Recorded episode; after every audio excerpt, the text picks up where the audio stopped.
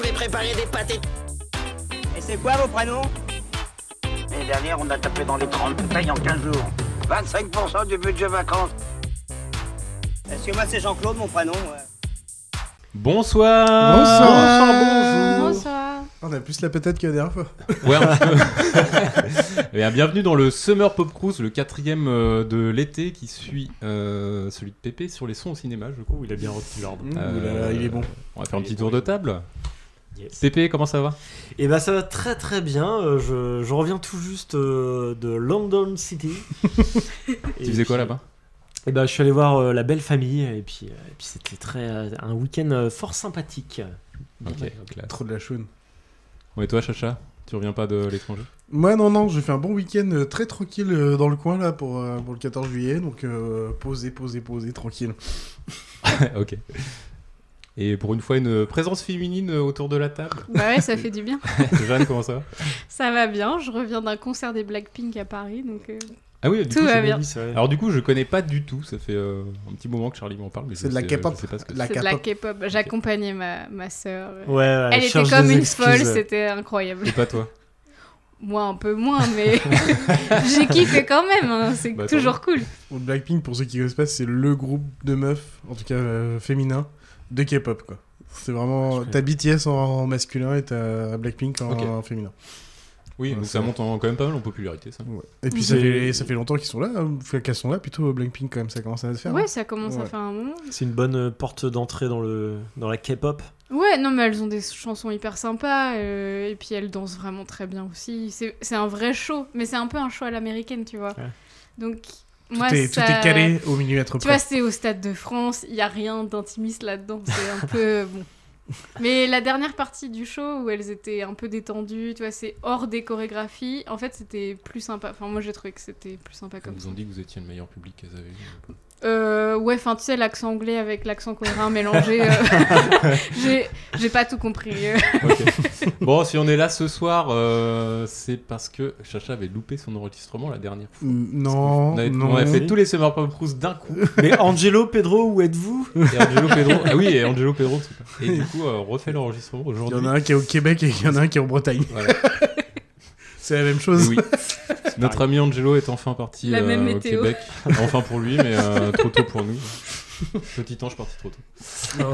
Et donc, euh, dans l'épisode d'aujourd'hui, Charlie, tu voulais nous parler de révolution ou de contre-révolution culturelle, je. Exactement. j'ai Attends, je trouve qu'on n'a pas assez parlé du fait que t'es raté oui, l'enregistrement. tu as raté l'enregistrement. Ouais, je trouvais que ça Parce passait bien. a, on a quand même, on a quand même parlé pendant 25-30 minutes. Oui, on a, on a fait vraiment quasiment le truc en entier. Ouais, hein. c'était quasiment Ouais. fini quand tout à coup euh, Charlie s'arrête de parler et il fixe, il fixe la platine.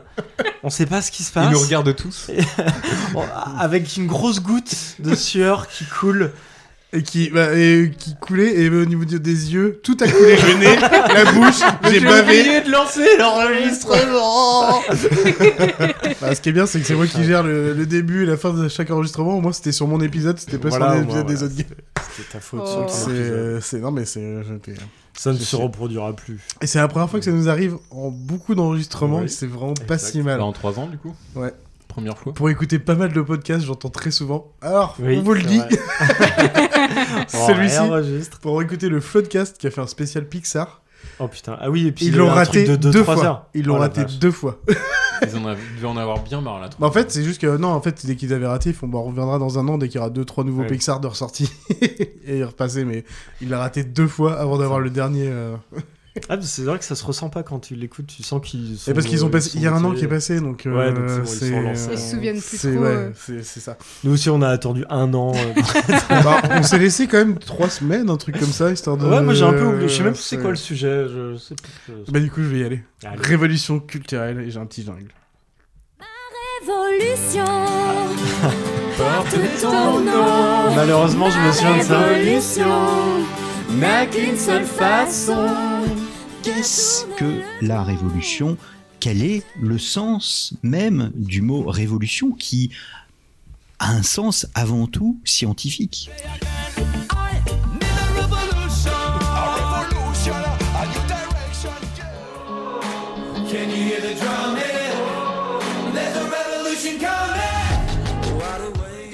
On va 25 ans déjà moitié déglingué. On y gagne quoi? Vous n'en avez rien à cirer. C'est une honte! Révolte Obligé de finir sur du Camelot. Ouais, je vais parler révolution culturelle et je vais vous parler de ça. En fait, ça va rejoindre un peu la censure cultu- de la culture qu'il y a pu avoir dans, dans le monde entier. Je vais faire un petit historique comme ça, vite fait.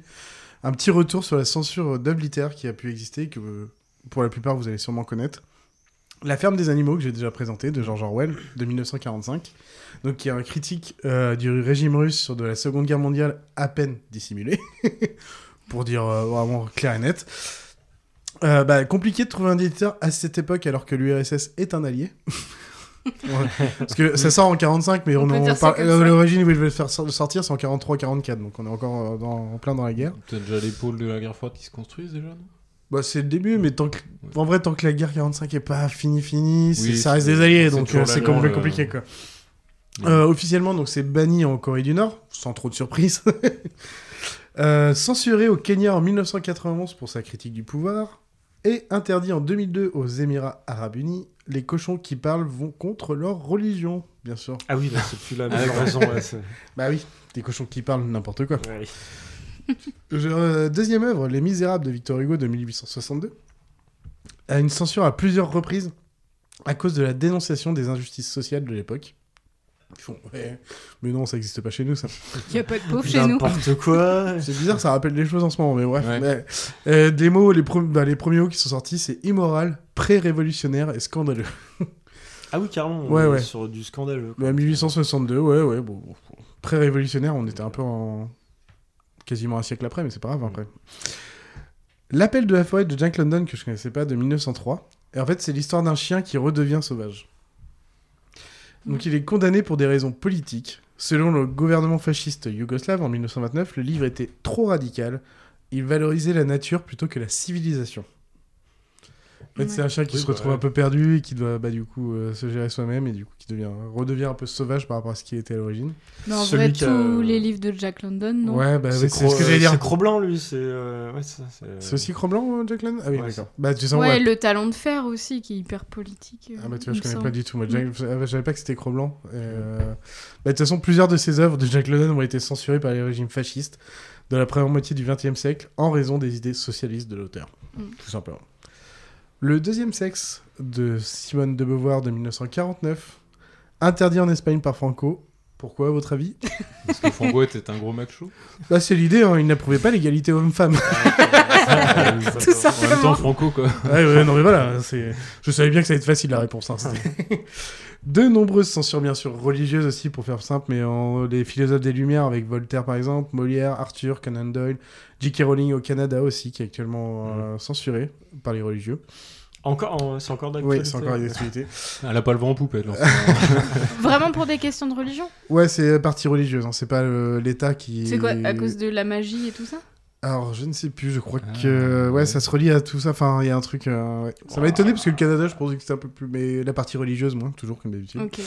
Et bien sûr, de nombreuses censures pour atteinte aux bonnes mœurs, comme Gustave Flaubert avec Madame Bovary, du Baudelaire, du Marie Shelley, du James Joyce, etc. etc. Marie Shelley aussi. Oui, Marie Pour, Shelley euh, aussi. pourquoi Pour Frankenstein Euh, Oui, pour Frankenstein. Ah oui, bah tout à oui, fait. forcément. Ah, le fait de. Quoi, Bah, de déterrer des corps. Bah oui, de- Ah, ok, euh, ouais, Et puis de se prendre pour Dieu surtout. Oui, De- c'est vrai. en créant oui, un être truc-là, il y a- vivant, il y a quelque chose de Oui. très. Enfin, c'est. puis surtout la, la créature de, de Dieu qui échappe à Dieu, quoi. Mm. Je sais pas. Ouais, et puis bah, tu, oui, tu prends des corps, tu les repèses et tout. Enfin, Ouais, c'est ça. Voilà, c'était juste euh, pour rappeler quand même que ça- la censure a- existe depuis et, ouais, voilà. et ça existe toujours. Et, et du coup, je vais faire un petit. À l'époque, euh, à la veille de la Révolution, on ne compte que 150 villes de France possédant au moins une imprimante. Mais l'essentiel de la production est centralisé à Paris. Les livres autorisés paraissent avec une première scellée dite Permission du Grand Sceau, étendue aux réimpressions en 1701, ou éventuellement un privilège qui confère le monopole commercial de l'exploitation d'un ouvrage un libraire pendant un certain nombre d'années. En fait, dès que tu as, sceau, dès que t'as ce sceau, tu as le droit de faire paraître ton livre, mais il faut avoir ce sceau. Ça joue vraiment pas grand-chose. Avec relecture euh, Mm. préalable? Avec relecture préalable, et en plus, c'est pendant un temps. Tu vois, par exemple, c'est généralement entre 3 et 5 ans. Donc, Ok. faut renouveler et tout, machin. Déjà qu'ils gagnaient pas grand chose en Ouais, publiant des c'est- livres. Déjà, il y avait quand même que 150 villes avec imprimantes. Je vous dis, il n'y en a pas beaucoup de livres qui sortaient à cette époque-là. Euh, donc, euh, à cause de ces lois, il y a une multiplication des éditions clandestines et des contrefaçons qui conduit à la mise en place du système dit de la permission tacite. C'est genre, ils n'arrivent pas à gérer, donc il y a une permission tacite. L'administration est pourrie. Quoi. Le début de la révolution culturelle, comment niquer la censure. Donc les éditions clandestines se multiplient. Un véritable piratage s'organise par le biais d'entreprises installées aux frontières, telles la société typographique de Neuchâtel, ou même dans le royaume, grâce notamment à l'utilisation- de presse portative. Donc les mecs, ils avaient leur petite presse, ils se baladaient un peu partout, et ils sortaient des livres. Je sais pas à quoi ça ressemblait, j'avoue, j'ai pas regardé, mais ça va être un peu chelou. Des réseaux clandestins efficaces se développent que les opérations policières ne parviennent pas à démanteler. Entre les mecs qui bougent et les mecs qui sont à la frontière, ils sont soit dans la- dans l'illégalité mais ils n'arrivent pas à les choper, soit ils sont dans la légalité parce qu'ils sont pas dans le pays. Tu, tu parles d'un accord tacite, c'est. Alors, l'accord tacite- Il y a, il y a trop, euh, y a trop à publier, donc euh, allez-y. Ouais, et puis de toute façon, on du coup, c'est légal. Hmm, Accord tacite, c'est pas le temps de gérer la- l'illégalité. Oui, c'est ça. euh. Non, mais c'est comme les mecs qui vendent de la bœuf à commerce à Nantes, quoi. Ah oui, ouais. C'est un accord tacite, ils prennent on pas le temps de tolère, les- euh, on tolère, quoi, parce qu'on n'a pas que ça à foutre. quoi. En vrai, c'est ça. hein. Ouais. Si tu te fais choper, si t'avais t'as de la drogue pour un truc qui est illégal maintenant, t'as 10 grammes, ils vont pas te faire chier. Ouais. Bah, De toute façon, plus t'as de loi Mm. liberticide et plus moins t'as de, de contrôle possible. Quoi. Donc, C'est c'est exactement ça. Quoi. Mais du coup, des... ils avaient des presses, t'as dit des presses portatives, c'est ça Des presses portatives, ouais. D'accord. Mais ok, donc c'était vraiment un système pour imprimer et tout, Ouais. parce que Mais imprimer, tu vois, il y a, il y a Après, eu faut des. faire attention parce que des fois, c'est pendant- pas toujours des livres, des fois, c'est juste des... une dizaine de pages dans Ouais, parce que pendant machins, la, Seconde tracts, Guerre euh. mondiale, pour- pendant la Résistance, il y a eu des. Enfin, ils copiaient carrément à la main Bah des oui. œuvres Mm. qui étaient interdites. Bah alors, il y, en- il y en a certains qui utilisaient des laminoirs à pattes, mais avec des, euh, des pattes en forme de lettres directement. Mm. Mm. Alors que là, on est au début du 18e siècle, hein, je vous le dis. hein, On est pas Oui, dans le même. d'accord. euh, Ah oui. Non, mais justement, euh, ils auraient pu aussi copier à la main. Ils auraient pu. Bah après, peut-être que c'est ça en vrai, des presses portatives. C'est Oui, juste. à peu près ça. C'est juste le mec, il a tout ce qu'il faut sur le dos pour écrire tout ce qu'il faut en deux temps, et puis voilà quoi. Après, t'as peut-être eu de l'impression euh, clandestine, quoi. La Ouais. vraie impression clandestine, je veux dire. Mm, mm. Oui, ça c'est toujours. Bah, du coup, le nombre de permissions tacites ne, cesse- ne cesse d'augmenter. De 6 par an pendant la décennie 1719-1729, elle passe à 178 entre 1764 et 1786. En effet, le pouvoir royal se trouve confronté à un dilemme. Censurer largement et ruiner le commerce du livre en France, ou tolérer et laisser passer des écrits non conformistes Telle est la question. Toujours la même problématique. De 1750 à 1800, donc à la fin du XVIIIe siècle, il est probable que plus de la moitié des livres français ont été publiés hors de France. Près des deux tiers des livres imprimés l'ont été sans privilège ni permission tacite, voire en violation d'une interdiction. Donc là, on n'est même pas dans la partie tacite où il disait ça passe, on est même en dehors de ça. On estime qu'entre 1690 et 1760, environ 2000 manuscrits clandestins portant sur 250 textes circulent. Ce qui en fait fait peu quand on se dit maintenant parce qu'on voit plein de livres et tout, Oui, mais c'est énorme pour l'époque. 2000 manuscrits euh, officiellement clandestins, donc même pas avec une, un accord tacite. C'est vraiment beaucoup, beaucoup. Mais euh, désolé. C'est- ils, savaient que ça allait, ça allait pas passer de toute façon. Est-ce qu'ils essayaient de rentrer dans les clous et qu'il n'y avait pas le temps, ça mettait trop de temps? Et- Ou est-ce qu'ils se disaient, bah, de toute façon, ça c'est sûr, ça passera pas les critères euh, Bah, tu dois avoir un peu des deux. de... Quoi tu veux dire Dans quel sens? pour passer les règles. En gros, euh, les, les gens qui publiaient illégalement, est-ce qu'ils le faisaient? Parce qu'ils savaient que ça allait euh, être rejeté ou parce que euh, ils avaient pas envie de passer toutes les toutes les euh, administrations Ah, Je pense euh, qu'ils ont tous tenté de, de passer et ça a été rejeté en fait. Ah oui, En fait, non, il y en a, c'est juste. en Ouais, non, vous avez raison, il y a un peu des deux. Il y a ceux qui ont essayé, qui ont été rejetés, donc qui ont été officiellement marqués comme non interdits d'être imprimés. Et ceux, je pense, ils ont fait, bah, de toute façon, pff, ouais, C'est je, suis- foutu. je suis dans la même veine que l'autre, je vois pas pourquoi. ça passera pas. Et puis, de toute façon, on parle vraiment d'un. Faut être vraiment dans un truc très chrétien. Enfin, on est dans une époque où c'est. Enfin, Oui. on- on est en 1800, quoi. Enfin, en 18e siècle plutôt. Donc, l'un des premiers à avoir été plus flexible sur la censure est le directeur de la librairie. La librairie, c'est avec un L apostrophe parce que c'est le nom du, du lieu. Donc, c'est Chrétien Guillaume Lamoignon de Malesherbes. Sa politique consiste à tolérer ce qu'on ne peut efficacement interdire. Donc, on revient au truc de. toute façon, on peut pas les arrêter, ça ne sert à rien. Et donc, pour venir, en fait, dans la décennie, dans la décennie 1780, on estime que 40% des prisonniers de la Bastille s'y trouvent pour un délit en rapport avec le livre. C'est chaud du cul. C'est énorme. même. Juste avant la Révolution, il y a quasiment la moitié de la Bastille, ce serait parce qu'ils avaient un livre qui n'était pas autorisé. Je trouve ça fou. Bah en fait, c'est que je on se représente souvent la Bastille comme un espèce de repère de, de mécréants, tout ça. En fait, c'était peut-être souvent des gens cultivés. Bah, mécréant selon, selon le- la loi oui, non, mais euh, actuelle, enfin la loi du moment. avec quoi. Ouais, avec un couteau entre les dents, Mm, je sais pas trop. Je vais vous parler d'un autre truc, c'est euh, Margar- Margaret Atwood. Est-ce que ça vous parle comme ça? La servante écarlate. Oui, bien joué. ouais, voilà. La- donc euh, l'écrivaine de la servante écarlate, The Handmaid's Tale en anglais. Donc aux USA, il y a une centaine d'ouvrages bannis dans les bibliothèques publiques et scolaires. L'une d'entre elles est La servante écarlate. Une dystopie donc magistrale qui dénonce un État autoritaire et une, instrumentalisation excusez-moi, de la fécondité des femmes. Un super. euh, Alors, j'ai pas lu le livre, je sais que la série est vraiment cool. Mais Le je sais livre pas, est- le livre est aussi bien que la série. Enfin, tout a été bien fait. Voire même plus pour le livre, c'est ça. Donc, afin de répondre à cette censure, l'autrice Margaret Atwood et son éditeur qui s'appelle Penguin ont créé une version. Ouais. On parlait de avant. Ouais, donc, euh, donc, euh, ils ont créé une version du livre inifugé, donc ce qui veut dire impossible à brûler. Ouais. Donc dans la vidéo, en fait, il y a une proté- euh, donc dans la vidéo de protestation, on peut voir la romancière en personne, donc qui a 82 ans, ça date d'il y a 4-5 ans maintenant, qui tente de cramer son livre majeur à l'aide d'un lance-flamme, mais impossible parce que du coup ils ont créé un truc, un livre Je inifugé. trouve ça ouf en termes d'image parce que ça répond à Fahrenheit 451 direct. Ah bah clairement. Mm. Euh, en fait, c'est vraiment ça, parce que je dis après derrière, c'est que c'est vraiment un geste symbolique, hein, mais qui a pour message au censeur on ne peut pas brûler les mots ni réduire une œuvre en cendres. Ah bon, rappelle également que le droit à l'avortement est plus que jamais menacé en ce moment dans le pays, aux USA, Oui, surtout. le- voire même plus ou moins défoncé maintenant Donc, ça officiellement. veut dire que dans les écoles américaines, ils ont interdiction d'étudier euh, la servante Ouais. écarlate. D'accord. euh, Alors ouais. non, je sais pas parce que c'était bibliothèque publique et euh, scolaire. Je sais pas s'ils réunissaient ensemble ou si des fois c'était l'un ou l'autre, euh, donc je Dans- peux pas. J'avais vu que dans Ah, certaines universités, ils faisaient des bacs. euh, en gros, ils disaient servez-vous, prenez-les parce que dans un mois, en fait, ça va être interdit. Et euh, donc, du coup, il devait y avoir euh, ceux de Margaret Atwood, Sûrement, mais, ouais. mais plein d'autres aussi. Mm. quoi. Donc la servante écarlate, interdit. À l'origine, qu'est-ce qui m'a motivé à faire ce, ce petit sujet? C'est un jeu qui s'appelle Minecraft. Vous connaissez Minecraft? Pas du tout. Oui. Minecraft. De, de nom. Et bah, bah ouais, bah tant pis pour vous. Parce que, alors là, c'était en mai 2023. Il y avait 173 508 871 joueurs actifs mensuels. C'est quand même costaud. hein. Donc, pour ceux qui ne connaissent pas, c'est un jeu, bah, moi j'ai envie de dire super créatif, le plus grand bac à sable, bon, oh, bac à sable du monde. C'est ça peut être aussi un jeu d'aventure, un jeu de battle royale. Il y a des versions, il y a des jeux de rôle aussi, et ça peut être un jeu complètement artistique. On met des cubes comme on veut, il y en a plein de couleurs et tout machin. On peut avoir des objectifs si on veut faire la partie aventure, on peut faire. C'est le jeu le plus ouvert au monde.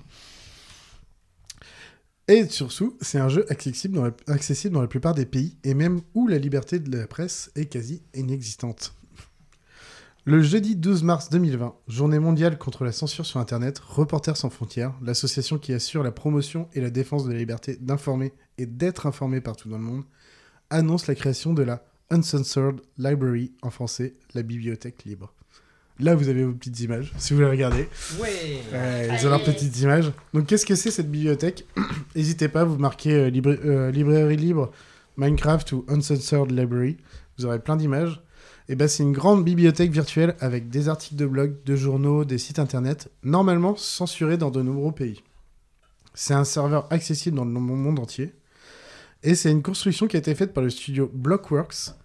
Alors pour cette construction, il y a eu 3 mois de construction, 12,5 millions de blocs, 250 heures de travail, 24 constructeurs de 16 pays. Et le dôme, n'hésitez pas juste à le taper sur internet, le dôme principal atteint près de 300 mètres de large si on devait le mettre dans un endroit réel. C'est ouf. C'est assez dingue. Et euh, ils arrivent à se coordonner pour euh, Pour mettre tout ça, ouais. construire tout C'est ça. beau. Hein. Ouais, c'est magnifique. En plus, c'est- en plus, ils ont fait un truc joli. Donc, il y a de nombreux pays où il est difficile d'accéder à une information libre. Des pays où les journalistes y sont arrêtés et voient leur vie menacée, donc comme le Bahreïn, Vietnam, Iran, Syrie, Égypte, Mexique, Russie, Arabie Saoudite, Chine, et j'en passe. Il y a de choix. Malgré une censure de ces pays, la plupart des jeux, des jeux vidéo ne le sont pas. Reporters sans frontières a utilisé cette porte dérobée pour créer la bibliothèque libre. Les articles censurés sous la forme euh, livre Minecraft sont disponibles en anglais et dans la log origine de l'article. Tout ce que vous pouvez voir sur le truc, c'est il y a deux versions en fait à chaque fois, la version d'origine et la version en anglais. En fait, la structure, du coup, pour revenir un peu à la structure, la bibliothèque libre a été construite dans un style architectural néoclassique, inspiré des canons architecturaux de la Rome et de la Grèce antique. Le néoclassicisme est souvent utilisé pour des édifices publics comme les musées, les galeries et les bibliothèques. Et Blockworks, donc l'éditeur qui a vraiment travaillé sur la construction, y a recouru pour concevoir un bâtiment représentant la liberté qu'offre la connaissance et, de pouvoir, et le pouvoir de la vérité sur les autorités et les régimes gouvernementaux oppresseurs. Donc moi, je me suis un peu baladé. Vous pouvez y aller, bah, de toute façon, c'est gratuit. Vous pouvez y aller facilement, même via Internet. Il n'y a même pas besoin de Minecraft, en fait. Oh, et euh, ouais, ouais, en vrai, ils ont réussi à le, même le sortir un peu de Minecraft. Ah, tant mieux. ouais. Et, euh, et du coup, tu peux vraiment aller choper des livres et tout, machin. Et là, dans le truc principal, tu vas avoir une... euh, par exemple, t'as un, une pièce Mexique. Donc, tu vas avoir tout le truc Mexique. Tu vas avoir une pièce Russie. Tu vas avoir une pièce Vietnam et tout, machin. Et tu te balades dans les pièces. Et quand tu rentres avant, t'as un petit panneau genre Ah, alors si vous allez à gauche, ça va être machin. Si vous allez par là, vous allez être machin et tout. Enfin, vraiment, ça fait vraiment visite de musée. Et après, donc, c'est toute une grande bibliothèque. Pour ceux qui ne connaissent pas Minecraft, donc il y a des livres.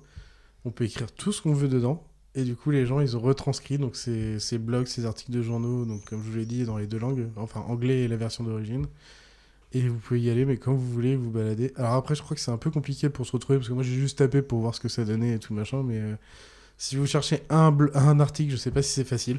Ouais, t'as- en fait, t'as de l'actualité euh, récente ou euh, Il y en avait, il y c'est a en- plus de l'archivage quoi. Il y a encore trois ans, il y en avait, pour ce que j'ai retrouvé d'infos, mais je sais pas s'il y en a encore de nouveaux. Ok. Est-ce que tu as une pièce euh, dédiée à la France? Oh, la France, non. Non, parce que c'est Non. vraiment les pays où le, la. Enfin, on est dans les. Ils ont un classement vraiment, euh, RSF, euh, du coup, Reporters sans frontières, de qui a le moins de, Ah, ok. de droits. Et on parle vraiment des derniers. On- Mm. On n'est pas si bien placé que ça en France. Non, on mais. euh, ça, ça- ça- Mais, euh, mais là, on parle vraiment de régimes dictatoriaux. Ouais, vrai. ouais, ouais. Mm. C'est vraiment. euh, Pas juste des médias euh, qui, sont, qui appartiennent à des Même pour le coup, milliardaires, j'ai- quoi. ouais, pour le coup, j'ai listé la Chine, mais pour le coup, la On Chine, va parler du JDD. euh, pour le coup, la Chine, il n'y a pas de, il y a pas de salle pour la Chine parce que la Chine a, euh, vraiment tellement loin, c'est qu'ils ont bloqué même Minecraft pour le coup. Ah oui, ils ont fait. Ah, euh, ouais. d'accord. Ah, ils ont réussi quand Ouais. même à, à riposter. Quoi. Ouais. Putain. Donc euh, voilà, la Chine n'est pas dedans, mais parce que c'est vraiment dans les derniers, et du coup, normalement, ça devient même compliqué, même dans ce cas-là, de, de pouvoir. Mais l'idée est bonne, quoi. C'est- Je trouve Mhm. ça beau. euh. Et du coup, je vous ai retrouvé aussi deux autres, euh, d'autres, euh, d'autres euh, révolutions culturelles via les jeux vidéo. Je veux dire, est-ce que vous savez quels jeux vidéo ont utilisé les manifestants pro-démocratiques à Hong Kong en avril 2020 pendant la pandémie alors qu'il n'était pas possible de manifester en plein air? Je vous mets un petit fond de musique en plus. C'est le son du, du jeu. J'ai pas Ah oui, j'ai- regardé les photos en pensant que je pouvais tout décrire. Oh t'inquiète, t'inquiète C'est- pas. Ah, tu te souviens pas euh, quand on a foiré l'enregistrement Bah oui, parce que c'est pas le film. Et là, C'est- j'ai vraiment ça- joué sur des films. C'est Animal Crossing. Ouais, c'est Animal Crossing. ouais, Animal Crossing, donc euh, New Horizon exactement. Jeu multijoueur d'exploration et de personnalisation de son village, tout en interagissant avec d'autres personnages. Il n'y a pas de but ultime prédéfini, le joueur est libre de faire ce qu'il aime et de progresser à son rythme. Et du coup, en mars 2020, Nintendo encourage les joueuses et les joueurs à partager des images de leur île utopique en ligne depuis la sortie du jeu. Et les militantes et les militants hongkongais ont répondu à l'appel. Vous, vous avez plein d'images, de toute façon, je vous les refilerai pour que les gens puissent aller les voir.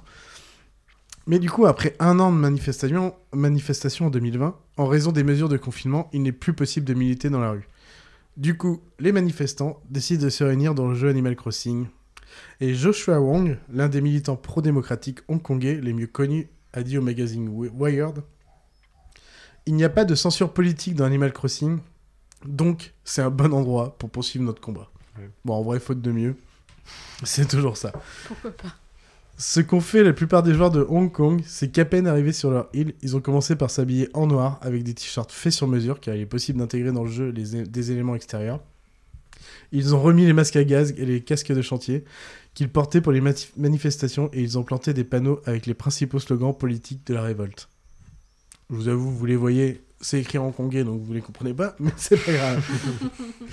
Ils ont également détourné la plupart des activités. Par exemple, les filets à papillons ou les haches servent maintenant à taper sur les, por- les portraits de Carrie Lam, la chef de l'exécutif, ou de Xi Jinping, le président chinois. C'est donc, semble-t-il, pour cette impertinence que les autorités chinoises ont interdit la vente du jeu, Ah de oui. peur que Ah, l'humour arrivés hongkongais fasse contagion en Chine continentale. Donc il y a toujours une riposte qui va. Finir ouais, euh, ah bah la Chine revient toujours en force. Mais c'est resté un petit moment et après sur Animal Crossing, tout ce qui était déjà là est déjà là par contre. Ils ont Ah, arrêté ça reste sur les serveurs. hein. ils ont arrêté la vente du jeu, ils ont pas arrêté euh, Ils sont pas interdits aux gens de jouer. Ouais, non, parce que c'est les serveurs, serveurs. déjà, quoi. Enfin, c'est les serveurs japonais dans un, dans un sens. Mm. C'est pas Oui, ils pourraient pas euh, ordonner euh, via ambassade ou je sais pas quoi, à ce que les, les données soient supprimées. Il y a quasiment personne qui est d'accord avec ce qu'ils font avec ouais, Hong Kong, ça donc euh, ils peuvent compliqué. demander, mais euh, Oui, mais une crise diplomatique, que tu sois d'accord ou pas, tu veux l'éviter. quoi. ouais, Après, ouais. bon, euh, c'est pour un jeu, je... Pour ce un serait, jeu, ce serait peut-être excessif. d'accord. Mm, mm. Donc voilà, moi je trouve ça très drôle qu'ils aient euh, transposé leur révolution en attendant que la réouverture se fasse.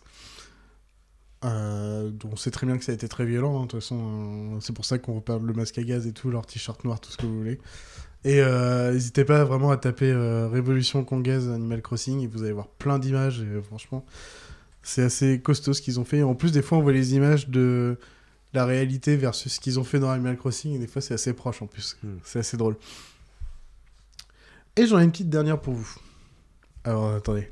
Quel jeu est utilisé pour pouvoir partager les reportages de la guerre en Ukraine censurés en Russie? Et j'ai un petit son encore. Ils s'en rappellent plus, les gars. Même Jeanne, je crois qu'elle s'en rappelle plus. Je sais pas si on était arrivé jusque-là. Ah oui, on a Ah, c'est possible que ce soit le moment où j'ai arrêté. Oui.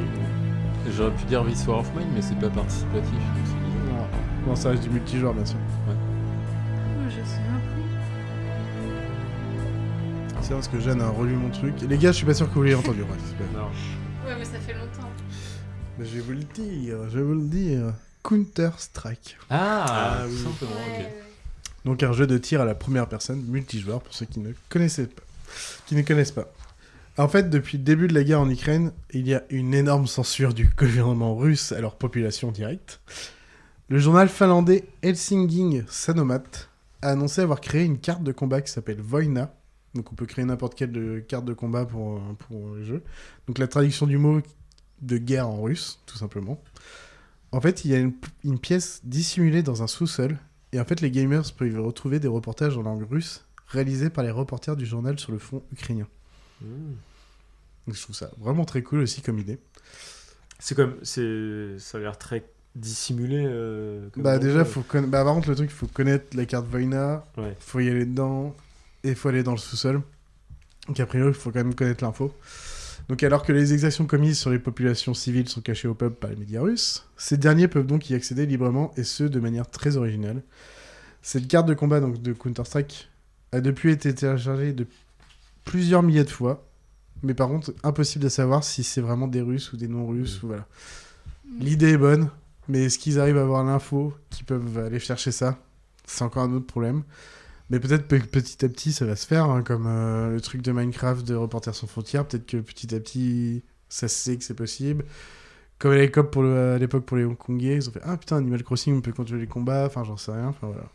Ah, Euh, l'idée, l'idée, ouais, c'est ça, c'est de planter des petites graines et puis. euh, Ouais, après, voilà. et donc ça veut dire qu'il y a quand même une. On leur laisse une possibilité de, de trouver. Après, il faut être un peu gamer. Peut-être pas tant que ça. Une fois qu'on le sait, peut-être que tu, tu t'es rechargé le CS et puis voilà quoi. Mais du coup, c'est gratuit, hein, donc. euh, J'a- J'avais quand même une question, c'est est-ce que du coup euh, ça leur permet de s'organiser ou c'est vraiment juste de la Alors là, pour, contre-propagande euh, pour le coup, c'est de la contre-propagande pure et dure des, bah, du, Ouais. ju- du journal finlandais, j'ai dit le nom mais je l'ai plus, Helsingin Sanomat, qui juste qui donne les, leurs reportages, leur version à eux. Et comme Ok. ça, au moins, vous avez une version, vous avez les deux versions si vous avez la possibilité d'aller le voir. C'est euh, vraiment un truc purement informatif. Parce que tu, tu vois, par Mm. exemple, pendant les révolutions arabes aussi, il y a les, réseaux- les réseaux sociaux qui ont joué Mm. euh, un rôle d'organisation de la Bien sûr. révolte. Mais là, oui, c'est vraiment, euh, vraiment à, à pur but informatif et à essayer Mm. de, de- peut-être de, de contredire les, euh, le discours officiel. Quoi. Mais je trouvais ça drôle parce que du coup, euh, nous on parle de donc du culture et tout machin, de jeux vidéo, ce qu'on veut, et d'utiliser les jeux vidéo bah, dans des faits politiques de Mhm. censure, soit pour bah, éviter d'être censuré soi-même, hein, notre livre, notre jeu vidéo, ce qu'on veut, et même pour euh, éviter la censure bah, du coup politique. Je trouvais ça cool quoi comme idée. C'est vraiment une bonne idée parce que c'est vraiment un, un média qui touche beaucoup plus de gens des fois derrière. Et là, ça, va, toucher- ça va toucher des... la jeunesse un peu Mm. aussi. euh, Aussi, ouais. Qui Oui, peut être- qui ensuite, un moyen de contourner aussi les, euh, les, euh, les limitations que, que le, euh. que le pays t'impose, Ouais. que ton pays t'impose et tout. Donc je trouve ça vraiment cool. Alors, bon, je- j'espérais qu'il n'y ait plus besoin de ça. Bien sûr que. Mais malheureusement, je pense qu'il y aura encore besoin pour un petit moment. Ouais, c'est peut-être même en France. Euh, mais oui, voilà, Quand mais- Darmanin sera président. Aïe, ne fait pas Oh, mal. putain. Ah, nous fait pas mal. Dans 5 ans, quand on sera encore là. Ah non Mollusque avait raison Oh non. Mais euh, enfin, moi je trouve justement, faut voir le côté positif, c'est que les gens luttent et font. Ah, Il y essaient aura de faire ça bien et, et trouvent des idées, euh, ouais. C'est ouais. vraiment le côté créatif dans cette lutte qui est vraiment intéressant. Enfin, je trouve. Et en vrai, on ferait chercher un peu plus loin parce que là, j'ai cherché. J'avais l'idée du jeu vidéo, donc je suis resté sur les trois euh, euh, un peu spéciaux sur les jeux vidéo. Et vous faire un résumé par rapport aux livres et autres. Mais vraiment, on pourrait en faire des heures et des heures sur. euh, Ouais, ouais, bah là, tu vois, Mm. sur, euh, sur la, la, la façon dont les jeux vidéo sont exploités, tu parlais beaucoup d'informations, mais finalement, il y a, il y a peut-être aussi un déficit de littérature, parce que sur Ouais, pour le- Minecraft, tu vas pas aller te lire Étienne de la Boétie euh, sur Minecraft, quoi. Bah, tu peux. Euh, Enfin, bah, je sais pas celui-ci, mais en tout cas, tu peux te dire des Hein méga longs blogs. Ouais, en fait, ouais, il n'y a pas de limite. Il y a pas de limite, Oui, il n'y a pas de limite, mais bon, c'est, enfin, j'imagine que tu as une limitation de caractère par page. Te, te taper euh, le, merde, le discours de la servitude volontaire sur, euh, sur Minecraft, je pense que tu vas en chier quand même. Quoi. Bien sûr, bien sûr. Donc, euh, c'est, peut-être aussi. euh, Il y a peut-être un truc à réfléchir aussi pour mettre à disposition de la littérature révolutionnaire à disposition. Mm. Non, je suis d'accord. Mais, euh, mais je, ouais, je trouve que le, les- ces concepts-là sont super intéressants. Et, Mais du coup, mais ça m'a fait aller un peu plus loin dans Reporters sans frontières. Franchement, c'est intéressant tout ce qu'ils essayent de faire, tout ce qu'ils essayent de montrer, démontrer, enfin, tous les problèmes qu'il y a dans chaque pays, hein, bah, mais aussi dans l'autre, hein, dans n'importe quel pays, dès qu'il y a un problème de, bah, de journalisme, euh, de droit du droit de liberté de- d'expression, tout ce que tu veux, ils sont vraiment à fond dedans et c'est vraiment très intéressant. Là, c'était un truc que j'ai dit en 2020, ouais 2020, qu'ils avaient fait le Minecraft, mais euh, tous les ans ils essaient de faire un petit truc. Là, Ah, ça, vraiment- reste, ça reste d'actualité. c'est- Ouais, ça reste, ouais. euh, la, la librairie existe toujours et des fois elle est mise d'actualité, je sais, mais euh, je crois qu'ils pensent peut-être ouvrir un nouveau truc pour un autre pays, Mm. faire une nouvelle salle. Mais c'était pas sûr, c'était vu que c'était un peu flou, je vous ai pas mis, enfin pas dit officiellement, mais voilà, c'est vraiment des infos. euh. Du coup, je suis très curieux d'aller voir et euh, peut-être même d'y contribuer. euh, ma- Bah, je-. Ah oui, alors ouais. un beau combat, euh, C'est- frontières. je, je me posais cette question. En fait, la contribution, elle est libre. Ça veut dire que Je des, des, contrôle, gens qui sont contre, euh, contre ça, ils peuvent aller contribuer et Ah non, modifier. Peut-être aussi de faire de la, Il de n'y a, la pas de propagande. contribu- ou... y a pas de contribution libre, hein, c'est Reporters sans frontières qui gère ça. Ah ok, d'accord. ouais, non. tu peux pas débarquer dans... Je sais pas Non, trop comment ça marche. Minecraft, mais Non, non, c'est non, non, c'est pas, euh, c'est Tu pas peux faire un don quoi. à Reporters sans Ah oui, frontières, ça, si tu veux, pas- voilà, mais euh, c'est eux qui gèrent la librairie, enfin dans, dans l'idée de qu'est-ce qu'on rajoute, qu'est-ce qu'on remet. Tu pourras pas les modifier les blocs. les- Ou alors je pense qu'ils ont laissé des droits, mais à des gens, ils savent, euh, genre au Vietnam, lui on le connaît, euh, il peut rajouter son truc, y a pas de problème. Par contre, potentiellement, il y a des mecs qui ont monté en serveur en, en guise de réplique. quoi. Ça c'est possible, ça. Ah, mais bien sûr. Ce serait Si- complètement Il possible. y a des motivés de reculer dans un, un pays, euh, il y a moyen. mais ouais. Bah voilà. Il est fait ce trois semaines après l'autre enregistrement, Ah ouais. on l'a fait. Voilà. Bah, euh, merci Charlie euh, pour ce bel épisode. Maintenant, on va pouvoir laisser la place à Angelo au prochain épisode qu'il a déjà Oui, oui. enregistré puisque il n'avait pas foiré l'enregistrement. Euh, oh, J'avais pas foiré l'enregistrement de son. T'avais mal cliqué sur le bouton. Ouais, Bah, merci, beaucoup, euh, Charlie. C'était bien cool. Ciao, ciao. Ciao. Bisous.